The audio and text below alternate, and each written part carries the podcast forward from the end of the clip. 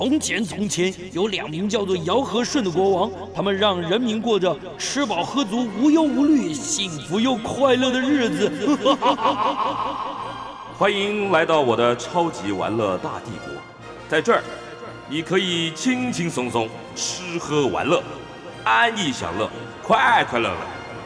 带着你那吃遍天下的樱桃小嘴，准备好你健步如飞的双腿。跟着我尝遍所有美食，玩遍所有国家。民国一百一十年十月十号星期天，今天是双十国庆啊，非常高兴大家能够在今天继续收听我们九八新闻台《超级玩乐大帝国》的节目。我是主持人姚顺。今天我们第一个小时跟大家聊的是，此刻在国立故宫博物院有一个非常特别的展览，叫做故宫正院国宝展。那它是由范宽、郭熙、李唐的特展。距离上一次三个这个正院国宝的这个展出啊，已经十年了。上一次是在二零一一年，那拉了那么长的时间呢，才把这个正院国宝三个三个有名的这个画家又又凑在一起来做一个特展。这个展览到底有什么意义呢？然后为什么要拖那么久才会再重现呢？我们今天特别跟故宫博物院书画文献处的科长何延全何科长连线。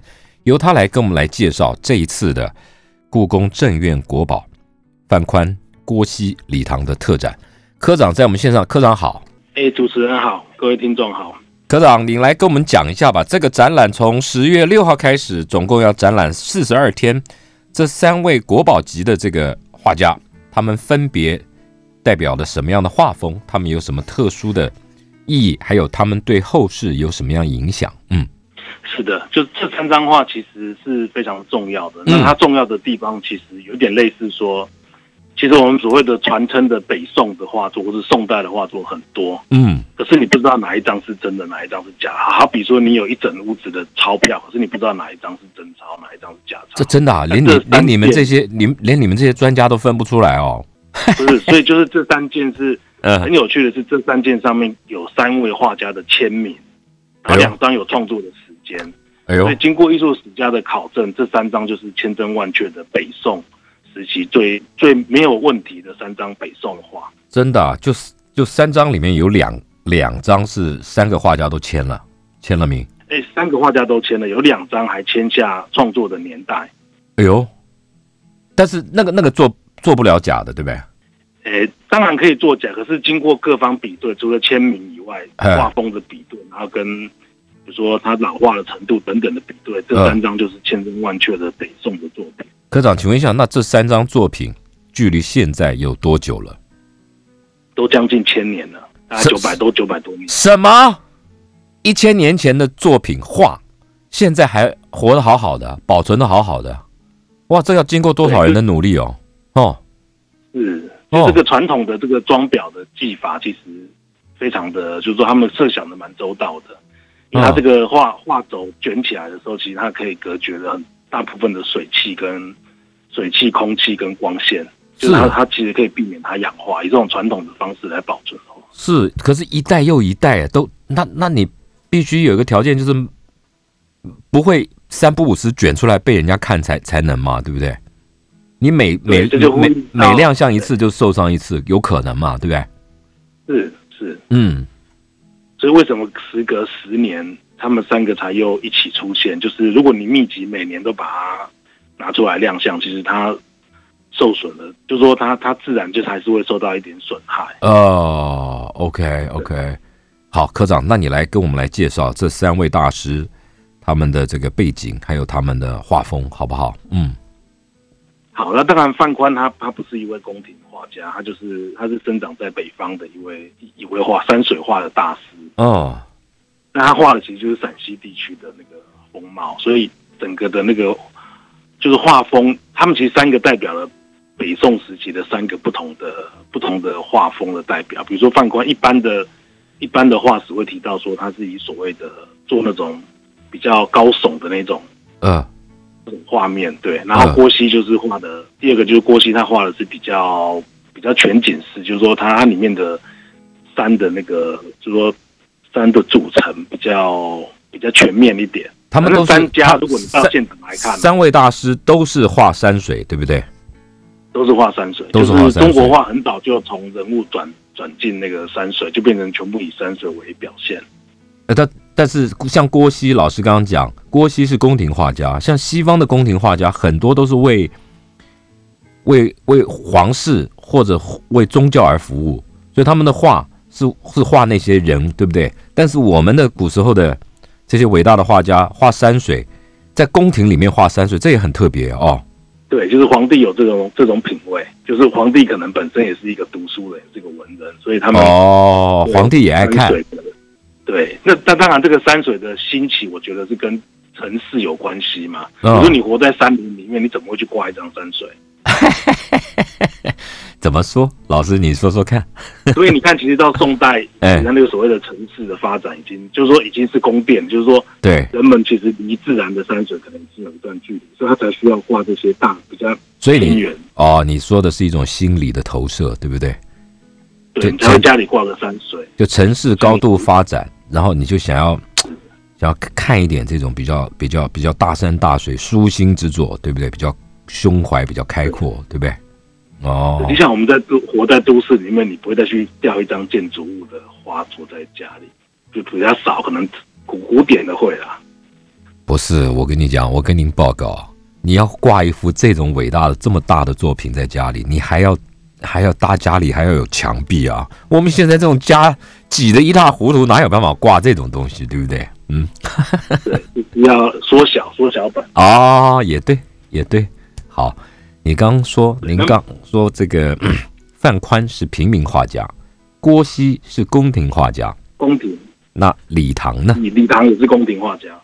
好，那您刚提范宽，他的画风是比较比较怎么样？他就是比较粗犷一点，因为我觉得范宽这三张画其实嗯那个四点都不太一样。是范宽那张《西山行旅图》，如果我们到现场看的话，你会发现有一座大山耸立在你面前。有的，嗯，对，那个其实很像我们，比如说爬山，你在小径里面走一走，一转身突然看到一座，比如说大坝尖山在你面前的那种感觉。对，它很高耸直直，这样很这个画有多高啊？这这幅画，因为我个画嗯全部三米多，然后画心大概两米多。三米多就两层楼高，哎哈，那你放在故宫展出的时候，那要有这么大的挑高的空间来看，你站在前面自己显得很渺小哦。对，我们有一个大大画的空间。哦 OK OK，可以展嗯，所以他这个所以是这张画等于是，我觉得是范宽一个他自己在山里面行走的一种，就是他的经验的累积，所以他画出来是一种，就是一个很雄伟的那个山势。哦，科长这种算不算写生啊？还是他只是在自己的画室里面画，他并没有到，并没有到那个呃山里面去对着这个山景来画，不是不是写生了、哈。他们的写生跟我们现在的写生的观念不一样，他们那个写生的生可能比较接近生命，就是说他等于今天画出一个山的生命，嗯嗯嗯，OK，，那就是一座真实的山，永恒的山，而不是画某一个地貌。对，哦，OK OK，我突然脑子里有一个念头了，他画的是，您刚刚提到他画的是山西的还是陕西的？陕西的，陕西的山。那如果今天我们在对着这个画作去陕西，还看得到看不到这座山呢？也没有看得到。他们现在有一个丹霞，一个地区叫丹霞，就是有发现这个山，其实还在半官写的，就是对，还在。哇，那这真的是了不起耶！不知道变貌是什么啊？如果能够拿现今的照片来比对千年前的画作，不知道那种感觉很特别哦，老师，嗯，对，就是蛮，其实蛮，他们蛮传神的，就是你一看就知道他是在画当地的地貌，可他没有画的一模一样，哦，没有画的一模一样，对他有转化过了。对，嗯嗯嗯，OK OK，好，这个是这个是范宽来，然后我因为因为我们气质很贴心，他他他把它他把它印给我看，嗯。来哦，呃，所以我我可以就是看到，范宽这张画还很多学学学者还提到说他的那个，因为在画山水画有一种很重要的技法叫做皴法，就是在画那个石头的技法。哦，那个叫那很多人都认为，对，哎，范宽这一张画呢是最明确的皴法的。老师你讲就是你就给我们上一课，什么叫做皴法？嗯，皴法其实就是他利用毛笔哦，就是利用不同的毛笔的运用的方式，要画出，比如说我们现在看到像野柳的那个石头，或者哦是像阳明山的山土，那你你要想说你用毛笔，呃，怎么去画出那个土或者是岩石的感觉，那他就要发展出一套特殊的技法。对，那是怎么样？那个那个那个毛毛笔的那个笔尖，还有那个毛的应用，对不对？还是怎么样？对对对，就是那范宽就是利用所谓的中锋而短处的，一般通常我们称为雨点，像雨点一样打在那个山石上，一点一点，像芝麻点这样一点一点的去打，然后就把那个石头的肌理全部都刻画出来。哦，他是他是用那那得要多细腻呀！你等于是那个笔尖，笔尖要，而且笔墨要控制的很好，要不然我打一个点就咚，就就就一团了嘛，对不对？是是是。然后浓浓淡轻重都要控制的非常好，哦，搭配那岩石的整个整个的那个面相，比如说哪边亮哪边暗，它其实都有考虑到。哦，哇，这个只有你们这些做专业研究的人才能够分析出来，艺艺术研究，然后古董文物研究。OK，还有什么呢？范宽还有什么独特的技法在艺术创作上面？范宽当然除了他这个独特的这个皴法以外，他其实画。画山石或者是树的轮廓线，也都是用比较感觉比较方折、比较方硬，就感觉比较有力、比较雄强有力的线条在画那个物体的轮廓线。哦，OK，OK。那可可是今天我看到的这个画就比较暗暗的，比较比较没那么分明了，可能要到现场才会，对不对？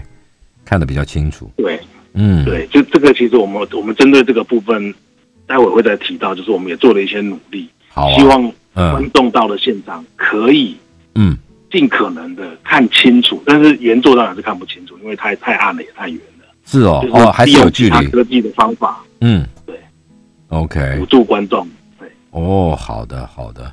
我们进一段广告，待会儿回来啊，继续请科长来跟我们讲这次故宫正院国宝的三位伟大的画家，他们的风格还有对后世的影响。待会儿回来，嗯。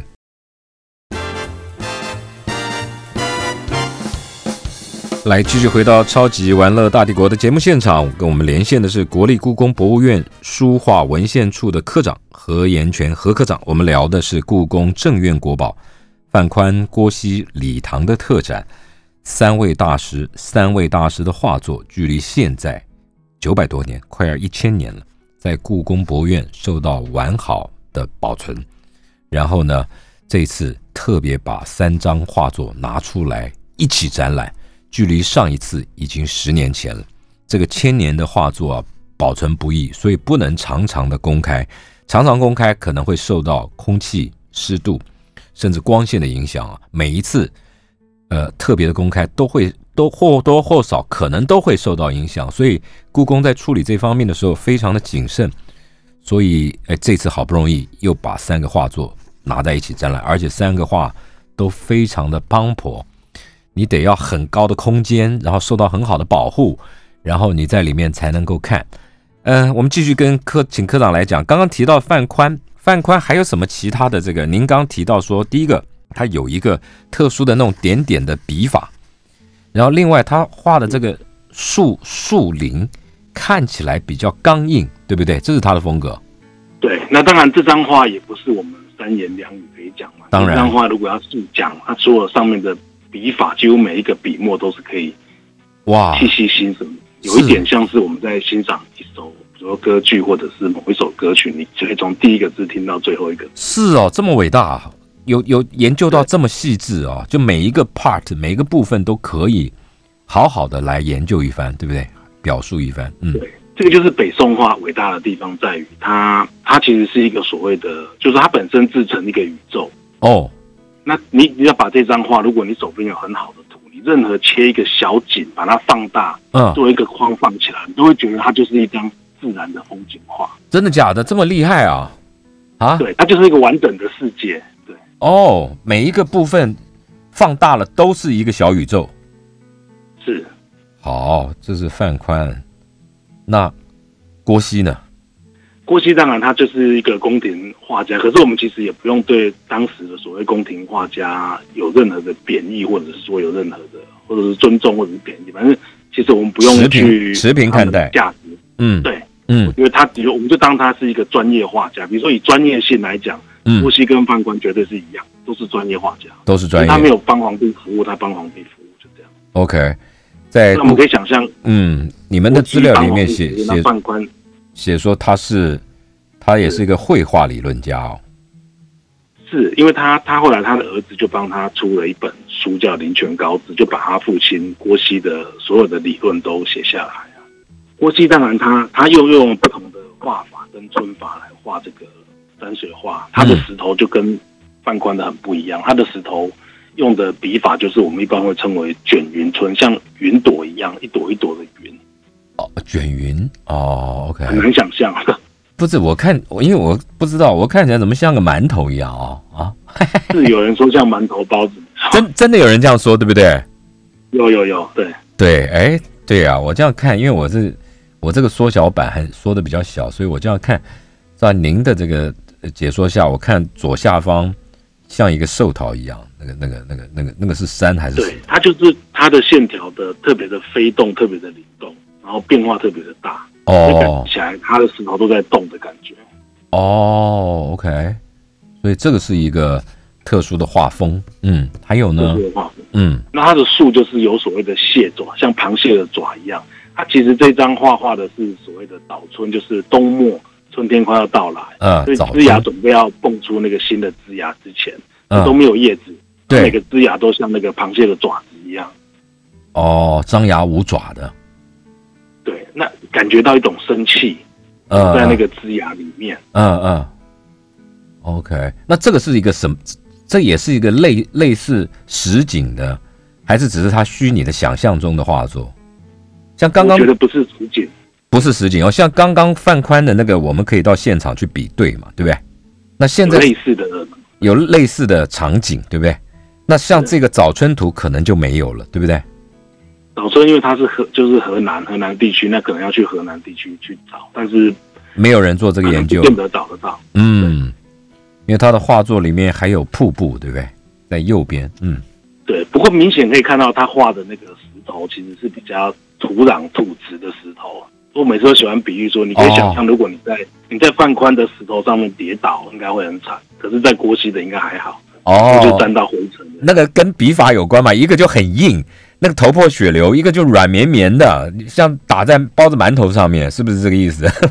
对，因为就像我们台湾也有，比如说你画大坝尖山跟画阳明山，那个笔法绝对不一样，因为它就是土跟岩石的差距。嗯嗯嗯嗯，有道理。嗯，所以所以所以郭熙的这个它比较软，对不对？是不是？你们是不是这样讲，还是怎么说？嗯，就是看起来比较它那个土质比较松软，soft 啊。OK OK。哦，对，但是郭熙的话有一个特殊性，就是这三张画，如果你在现场看，你会发现郭熙这张画特别的灵动，就是他特别的有活力，特别有生气。那为什么呢？为什么？这样，因为其实很多学者都会注意到，就都发现了，其实郭熙呢的画里面隐含着所谓的风水的要素在里面。是哦，怎么看？怎么看？快教我啊！他把那个，他把。这这这些不是我研究，就是他们研究专门研究那个道家山水的哦，道教山水还细到这样，还可以分道教山水，那还有儒家山水是吧？儒家山水可能就比较温文儒雅一点这样子哦，所以这是道教归纳，嗯，道教对它它其实是算是比较重要，宋代比较早期把所谓的龙脉的概念，我们风水里面的龙脉的概念画到画里面，嗯，所以你看到的那个生动感其实就是龙脉。感觉哦，OK OK，那龙脉讲白话一点好，就是太太文言，就是讲白话，其实就是三三四的那个绵延的走向。嗯嗯嗯，哦，他把它画出来了。嗯嗯嗯，其他两张都没有。对，可是你这这自己也要懂一点风水的人看了才会有感觉嘛。像我们这种粗人，我看了也看不懂啊，不啥啥，我也不知道。那个脉要怎么走走走势要，所以你看它其实它那个山势从远方的山势一路一直往近进来，它其实是有一条线。其实古西方的学者都发现有一条类似像 S 型的线。嗯嗯，OK。对他们就把那称为 S 型的那个会会动的线。事实上，那就是古代里面讲的那个所谓的龙脉。它那个龙就不是直挺挺的龙，是本来活的龙就是会会动翻腾的。嗯，对，OK。所以这个很有意思。那它它这个。这里面是不是还有一些云雾啊？对他特别喜欢用云雾，所以也造成了，就是说我们山水画里面其实可以想象山跟树都不太会动，因为它就是画起来就是固定在那里。对，能动的就是水跟云。啊，流动的概念啊。对，所以这三张画都利用了大量的，都都很巧妙的利用了瀑布、水跟云来造成那个流动感。老师，那请问一下科长，请问一下，这个中国古代的画家用毛笔来画云，那得用什么技法？因为墨是黑的，云是白的，那他得怎么怎么个处理才能处理出那个云雾飘渺的感觉？还有云在流动，风吹云流动的感觉，那得怎么做？嗯，对对，您您这个问题就问到了中国画的最精髓的部分，是不是啊？嗯，对，嗯，就是所谓的笔墨，就是说我们我们要怎么样转化？就是我有的只是毛笔，对，那我要怎么样利用这个毛笔去去做出那个云的那个效果？那就各家的技法都不一样，但是因为。我们他在画，我们当然没机会看到，亲眼看到。对，但是呢，结果我们看得到，所以我们就可以就结果来比对。比如说，哎，发现郭熙的雾气特别好，特别灵动，就觉得哎，对，雾气雾气颇重哦，嗯，而且那个就有点没有山岚飘过的感觉，就是山岚，对不对？那种是是，对，那个那个要怎么做啊？老师，你赶快讲啊，我急死了。他们其实是用染的，就是用毛笔去染，但是你要，可是毛笔是毛笔墨是黑的，而且怎么染呐？很淡，要非常的淡，几乎到水，就是说它那个墨已经淡到像水，然后慢慢一层一层的染，你只要渐层再多一点，它就脏掉了。对，不是老师，我我请问一下，那我是不是要先把先把山画好，然后再去用淡墨去染那个山变成云？可这也不对啊。当我把留下来，留下对呀，山山，我今天用了黑的笔墨，就画了山的形体，然后我现在要要用您说的很淡很淡，近乎水色的那个那个笔去去去染它，那我一点上去，那原来的黑墨就被我融了，融了就开始乱流，就变黑啦，这怎么弄啊？好妙！染中国画的染法就是他会等它干了再去染第二层哦。对，所以他他都会先留，比如说他知道这个地方要染云雾，他就不会去画山了。哦，所以所以这个在打所谓的 sketch，就是打这个初稿的时候，心脑子里面已经有一个有一个有一个架构了啦，对不对？哦，所以那个地方他就不刻刻意不不去不去加以施笔墨，然后就留着待会来做晕染的效果，对不对？对。哦，好厉害哦！所以你这个问题问到了。最核心的就是那个笔墨的问题，他怎么用笔墨去做出来那个效果？所以这个这个就是中国山水画的伟大之处。西方画家可能没有这个，因为他们用油彩，对不对？他们可以叠，不断的叠加，反正它叠上去你看不到。哦，那我们这个算不算叠呢？中国古代的画，我们没办法叠，这不叫叠。我们的通常我听他们那些专业画家讲说，他其实染到第三次哦，就你干了再染，干了再染，啊，第三次颜色就开始浑浊了。就是会变得开始脏脏的，哦，我还以为那个染到第三次纸就破了，会不会？他们画在卷上面，画在那个绢本上。哦，绢，嗯，好，所以这个就是一个欣赏的重点了。但是得要有像像您这样子的专业解说员，我们在在画前面在欣赏的时候，要有一个专业的解说员讲给我们听，我们才会有强烈的感受嘛，对不对？要不然的话，我们这个。站在前面跨跨博啊店哈，其实这三张画有它的魔力，就是你站在前面。我记得以前好几年前有一位东东京大学的教授，是他来看这三张画，应该就是上一次十年前，他站在画前面站了三个小时，然后真的假的？展场的管真的展场的管理员打电话给我们同仁说，哎，有一位老先生戴一个帽子。站在那边一动也不动，不知道是发生什么事情，你们不要去看一下。就我们一听就知道，哦，是东大的教授。你为什么你去看？因为你为什么你一听就知道是他？因为他就是他很喜欢郭熙这张画，他一辈子就研究这张画。那他有他有呃发表吗？有有有，他写了很多哦这方面。然后，但是他他永远就是他只要郭熙有展出，他就会来看。然后至少就是三个小时起跳，就站在前面凝视。对，七六七七十几岁，那时候应该六七十岁有了，就站在前面，完全一动也不动哦。OK，一动也不动，他就看每一个每一个细节，每一寸。那他也要做笔，也要做笔记呗。我想这张画他应该背起来了。真的假的？真的真的有，因为以其实一般你临我们在学，不管学绘画还是学书法，哦最后都是要到背临嘛，就是可以凭空画出这张画。这这境界这么高妙哦，这么厉害啊！我听说张大千看一次就能回去背临，真的假的？真的，所以他才会这么伟大。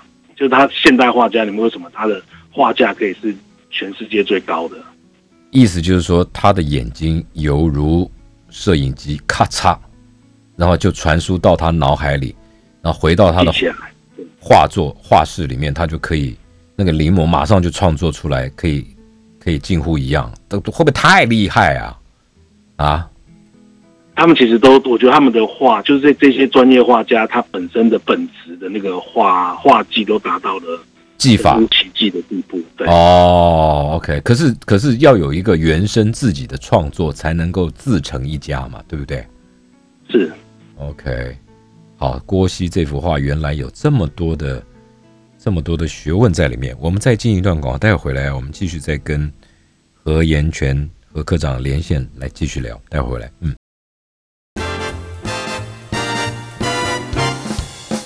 来，我们继续跟国立故宫博物院的书画文献处的科长何延全何科长聊，此刻正在故宫博物院展出的故宫正院国宝范宽、郭熙礼堂特展，能叫做正院国宝啊？那那个地位是不一样。我的理解是，故宫的馆藏它其实有分好几个档次等级，对不对？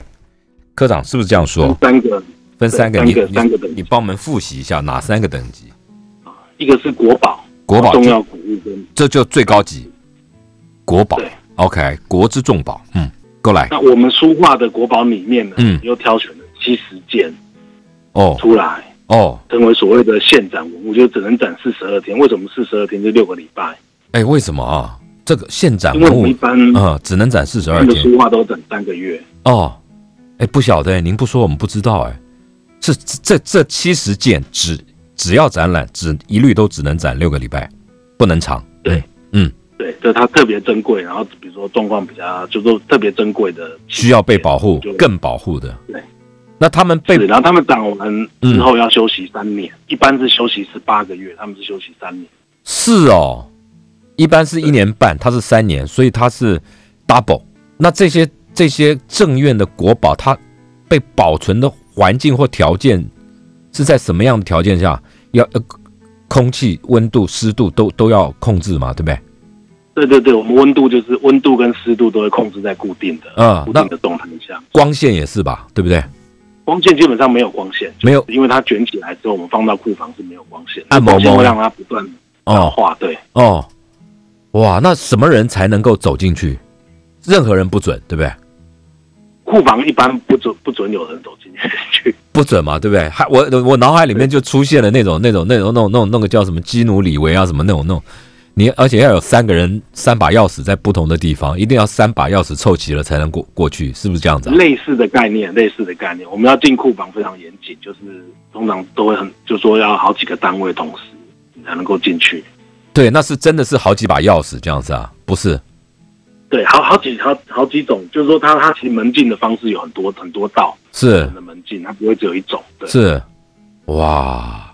所以那个七十个做七十件正院书画国宝，这个价值连城了哈，还是根本就是无价？我觉得是无价，这个都是可，甚至他们说都是可以发动战争的那种。你你你你学的无样不亚啦，还发动战争，这个日本不是日本在幕府时代不是常常为了那个啊打日，他们那个都会战争嘛，哎，对了，城池的那种，对啊，类似像和氏璧这种。啊，对了，对哦哦，那这个这个就是要好好的保护了。那真的是，要那你们有没有派重兵重兵保护？除了这个库房有，因为我们这都有二十四小时保全呐、所以我们即使我们的故宫的文物出国去展览，也都要求对方的馆舍要有二十四小时保全。哦，你知道我现在脑子里面一直出现那个不可能的任务，你知道吗？不可能，就是那个谁啊，从空中掉下来一条线，然后那种那种红外线，他就一直躲避，然后然后他噔噔噔噔噔噔噔噔噔噔，然后他在 对对，我就脑子里面一直出现这种画面，你知道吗？啊，原来这个真是价值连城的无价国宝。好，那原来原来那老师，你刚刚说三个等级，一个是这种嘛，就是国宝级，再来哎，过来，还有两个重要重要谷物，重要古物。对，啊，够够来几嘞？古物，就古物分三个三个等级。对对对，我目前是出分三个等级，哦，所以对待也不一样，受接受到的待遇也不一样，对不对？待遇是一样，只要只要进到故宫，我们通称国宝。哦，对，那分三个级的目的是什么啦？那待遇都一样像是贴上标签而已。但是我觉得，就是对我们而言是一视同仁嘛，因为不会说古物的待遇就差一点。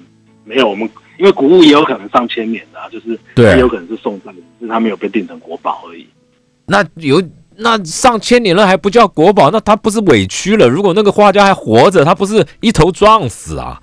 呃，没没有啦，我是说啊，因为宋代的画 嘿，是我们有一百件，不会一百件都定国宝，就是我们会挑比较好的品质定国宝。那有一些就是重要古物或者是古物而已，它可能不那这到送的是那科长，那这个谁定的啊、那那那那个画家一定心里不平衡啊，对不对？不对？哦，会不会？文化部有一个，就是我们中华民国有一个文化资产保护法，哦。它里面就有分，哎，就是讲说你符合哪些要件，哦，要有它就可以条件。提报，哦。要提哦报。那提报文化部也不是说你报我就给你啊，那我家随便一张画我也提报国宝，哎，真的啊真的真的真的真的真的不行他会派一组专家，哦。假设你们家真的有，你们家也有一张放宽的，你当然可以跟国那个文化部说我要提报国宝，他就会派一组专家到你们家去会勘，然后通过了，他就公定为就定为中华民国的国宝。可是可是那是在我家，又不在你又不在故宫，也也可以哦。他们私人也可以定国宝，对私人也可以申请，也可以申请专家来鉴定。对，就是文化部它是用提报的，就是你只要有古物，他们那个古物有点像是，比如说我们我们的法律是适用岛内的人自然人嘛，那他、嗯他那个文字法就适用于岛上的所有的文物嘛。哦，哎，可是这个这个这个这其实成本很高哎，你要请一组专家来鉴定，说哦，在我家的这个，在我家国宝值得啊！如果真的是国宝，哦哦值得哈，那那多不多啊？日日本日本日本就很多民间国宝哦，是哦私人收藏的国宝。对，是哦，奇怪了，为什么日本会那么多嘞？为什么台湾就少嘞？或是中国少？台湾还没提报，可能也很多。哦，有人暗砍就对了，就不不报出来？台湾民间收藏的实力也很坚强哦，是哦民间收藏书画的人蛮多的，对。是哦，那他们都到哪里收？都到世界各国收，对不对？比如说拍卖场可以去买回来，哦哦，世界各国去收，已经流出流散出去。那这是一种雅号了哦。对，是没错。好，老师，那我们讲回来了，三个画家范宽、郭熙还有李唐。我手边在看到李唐的这幅缩小版的，他的画风跟前两位真的非常不一样哎哈。那老师，你讲讲看，李唐他是一个什么样的这个风格？嗯，其实这三张的创作的那个，我觉得他们本身的功能性不太一样。比如说刚刚我提到的范宽，是你在山里面会看到的一矗立的一座大山，对就，是比较像在山里面的写写景的那种那种概念。哎，写生啊、嗯对，那嗯，郭熙，你想想看，他画那个龙脉，其实他画的就是一个比较完整的，像完整的山水的概念。哦，对，山水完整感觉比较完整，嗯嗯嗯，李唐这一张呢很不一样，就是你会觉得他的，你看他松树特别高，对对，后面的主山特别矮。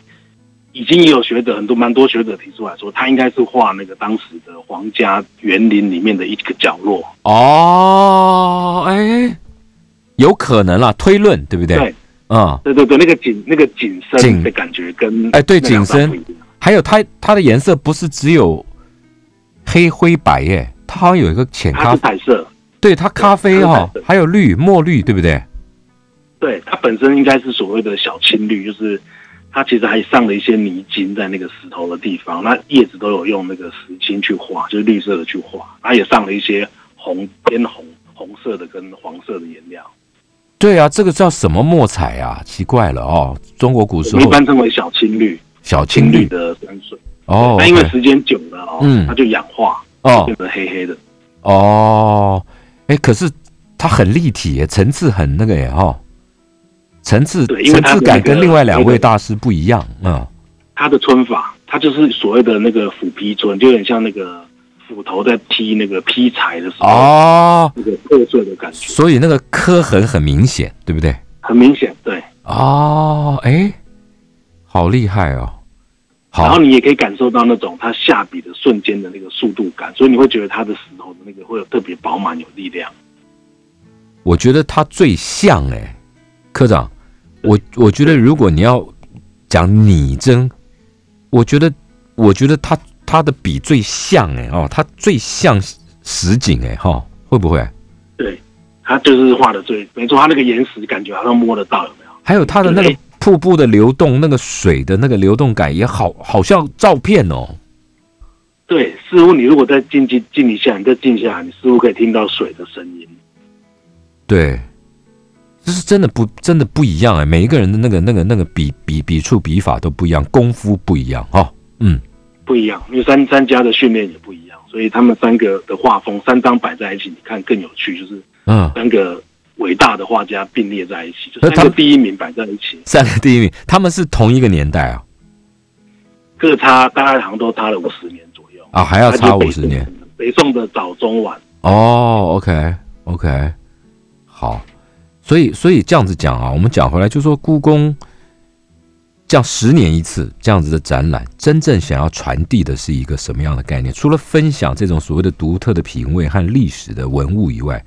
真正想要想要想要给大家一个什么样的概念？你们会不会每办一次展览都有一些想法？嗯，有。其实我们前几次的展，虽然说前几次也一起展，然后也拿出来展了，的展了展了几次，可是事实上观众的反应都是看不到。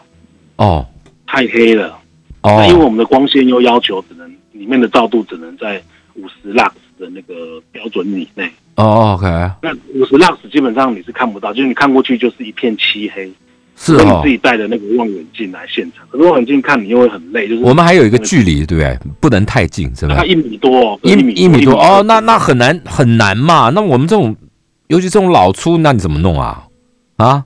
对，所以所以这次我们就就把我们，因为我们过去也拍了一些。对这三张画也做了一些拍摄嘛，记录拍了一些什么四 K、八 K 的，对对对，嗯，我们就利用另外两间展场，把这一些拍摄的科技拍摄的东西全部都放在展场。所以其实你到展场来，嗯，不要看，先不要看原画，只是看完原画再去看这些拍摄的，会很清楚我刚刚讲的那些笔法哦，一些吞法。所以我我还有一个特别的房间，就是把你们过去的记录影片在那里可以欣赏，对不对？对就另外有一间专门播映那个，那是播映播放室是可以坐下来看是吧？还是站着看？可以坐，有安排椅子让大家。哦，现在都坐的满满的哦。我坐进去看都坐满满。是哦，那当然啦，就是因为我光是听你这样讲，我就很想去看了哦，对不对？好厉害啊！对啊，很值得，很值得，非常厉害的三张画。就是有人问我说，这三张画的签名万一是假？我说那签名不重要，因为即使这三张画没有签名，他还是第一名啊。是哦，是哦。就是说，因为作品就在眼前嘛，哈，那个骗不了人的，那个骗不了人的，对不对？就算不是这三个人，就算这不是这三个画家画的，但是，但是画的人就已经展现了很很厉害的功夫了。老师的意思是这样了。对啊，他们是说这三张画其实不需要名片他只要把三张画，就他人一站出来你就认识他了，人家他不用介绍他是谁，还要介绍他就表示他名气没那么大。哦。哦，所以这个这个这个国宝，那有没有中国的中国的名家跑来观摩啊？没有，这这大概没办法。以前如果这种展的话，都是世界各国的学者都会出现。哦，今年当然不可能了。以前以前一定有嘛，对不对？世界各国。就像我讲那个东大的那个教授，一辈子研究国玺，他就至少会在那边出现三个小时。哦，那不是啊？那你展四十二天，他每天来三小时啊？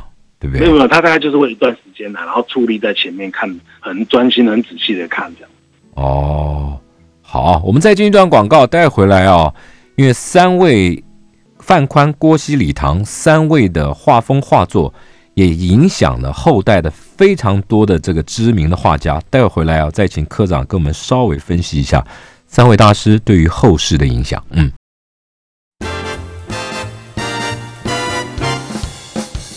我们继续跟国立故宫博物院书画文献处的科长何延全何科长，我们今天聊的话题是故宫正院的国宝范宽、郭熙、李唐特展，三位大师千年的画作。这三个画作《西山行旅》《早春图》《万壑松风》三幅画，它代表了北宋巨碑式山水画的典范。然后呢，非对后世的这些画家也有一些深远的影响。科长老师跟我们讲一下，他后来后来他们影响到后世，是不是他们的画风也成为很多后世的楷模，成为大家学习诗法的创作的对象？对他们就是三个等于三个源头。其实范宽直接就影响到了隔壁的李唐。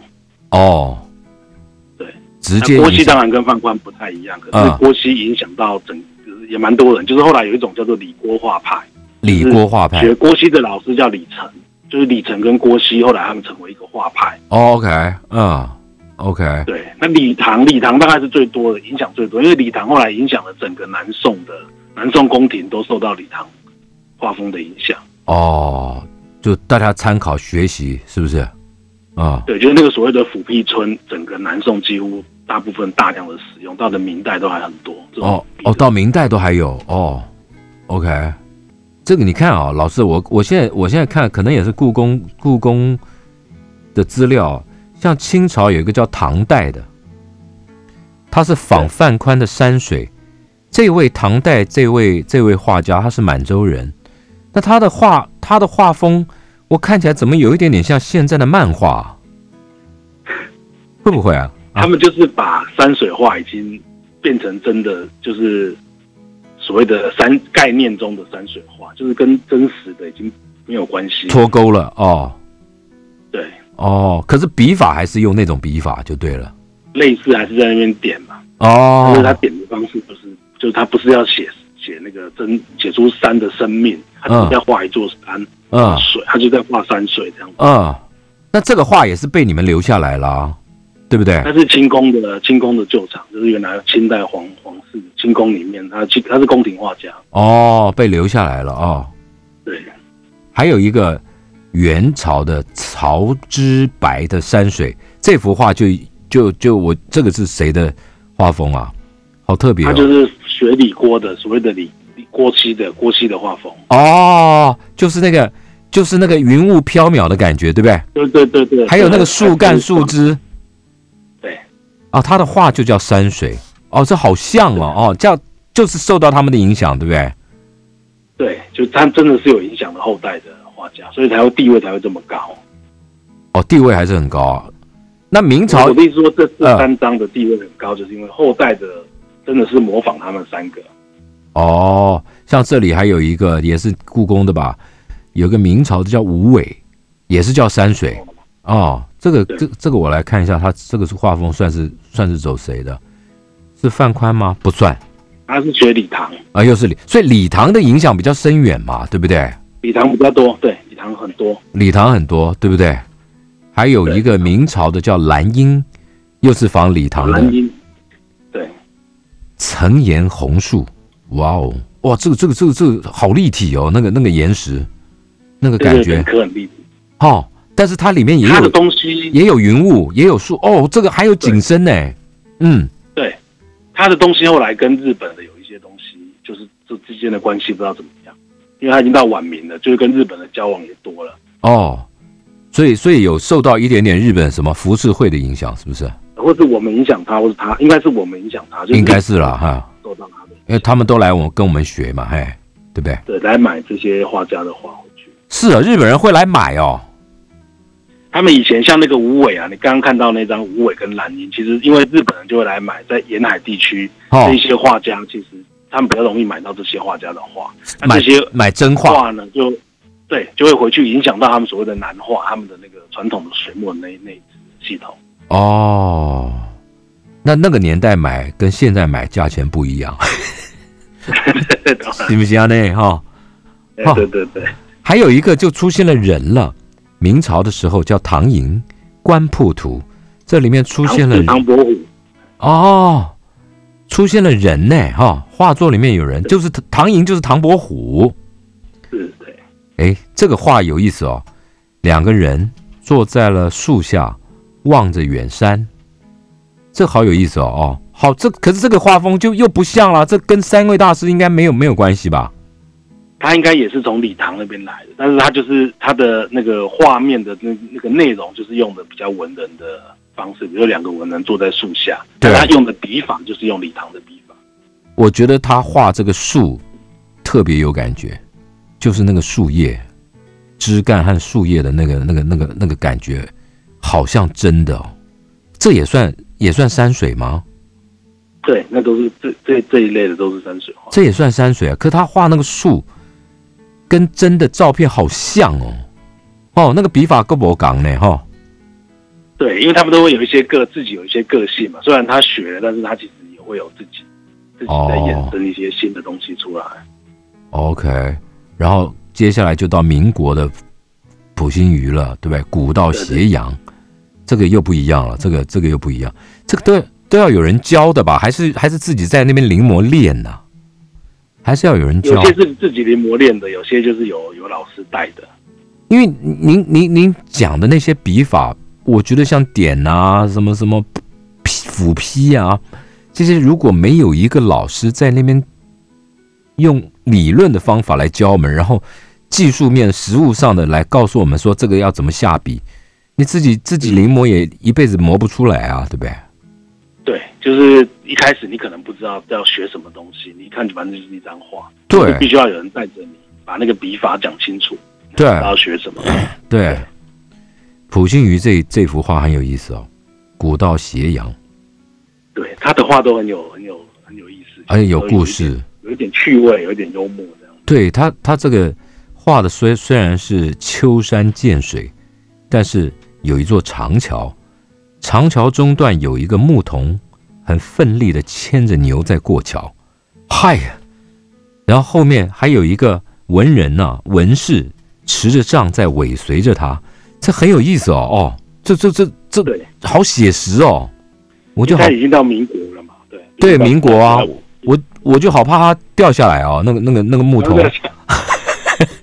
从那个长桥上掉下来，会不会好好好看了啊？但是这些都要都要，这所以这次也会跟着一起展出吗？对啊，就是这次另外其他的展场就是展普新语，哦，OK，那都是相关联的啦，就是三位伟大的画家对后代的影响，顺便把那些被他们影响的画家的作品也顺便展出了，对不对？对，因为以前都用讲的，要用讲的，那观众其实他脑中不知道有什么样子的。对啊，还是要对照。就像我现在看到了看到了这个画面，我就我就觉得哦，我在在对比您刚说的那些技法画风，我在原来这个叫礼堂，原来那个叫什么，对不对？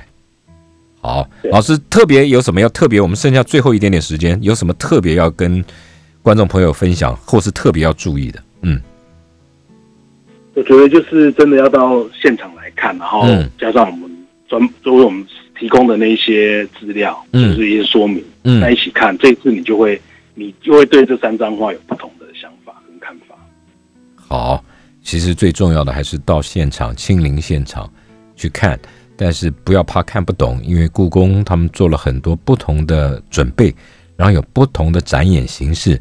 除了站在那幅巨幅的画作三幅巨幅的立轴前面看以外，你到了隔壁，他们有一个展厅，里面有透过八 K 的影片，可以分分段、分部位的详细的解说，而且坐下来慢慢的赏析，对不对，老师？